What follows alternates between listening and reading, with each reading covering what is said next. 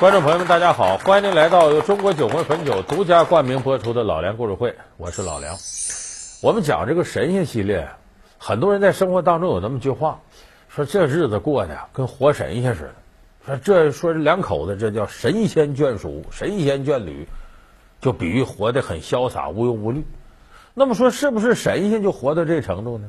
根本就不是。咱们你把所有跟神仙有关的传说呀、故事、神话拿来你看，那神仙过得也不如意。甚至最顶级的神仙玉皇大帝，让孙悟空给闹成那样。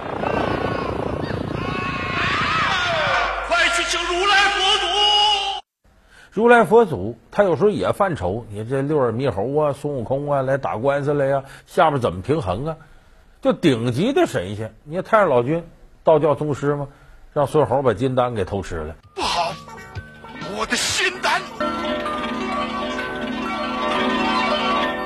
呃，自己养头青牛，还下界去危害去了。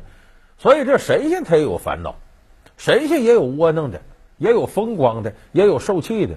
我说神仙受什么气呀？咱们今天就给大伙讲一个神仙这个团队里边最受气的。说最受气的是谁呢？龙王。有人说你以前说土地爷什么的，土地爷那个受气是啥呀？他地位就那么高，我就管这一点地方，谁都比我大。龙王是什么呢？他有地位，可是不仅比他大的瞧不起他，跟他平级瞧不起他，不如他的有时候都瞧不起他。所以龙王是最窝囊、最受气的。一说龙王，大家想起来都是谁呢？东海龙王敖广，西海龙王敖闰，南海龙王敖钦，北海龙王敖顺，这是四海龙王。大家最熟悉得算东海龙王，因为跟东海龙王有关的事儿是最多的。那么说到龙王受气，咱们可能很多朋友就会想到《西游记》，孙悟空就欺负东海龙王。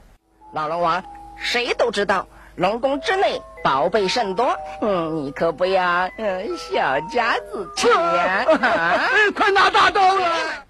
你说孙悟空，咱实事求是说，算个什么玩意儿啊？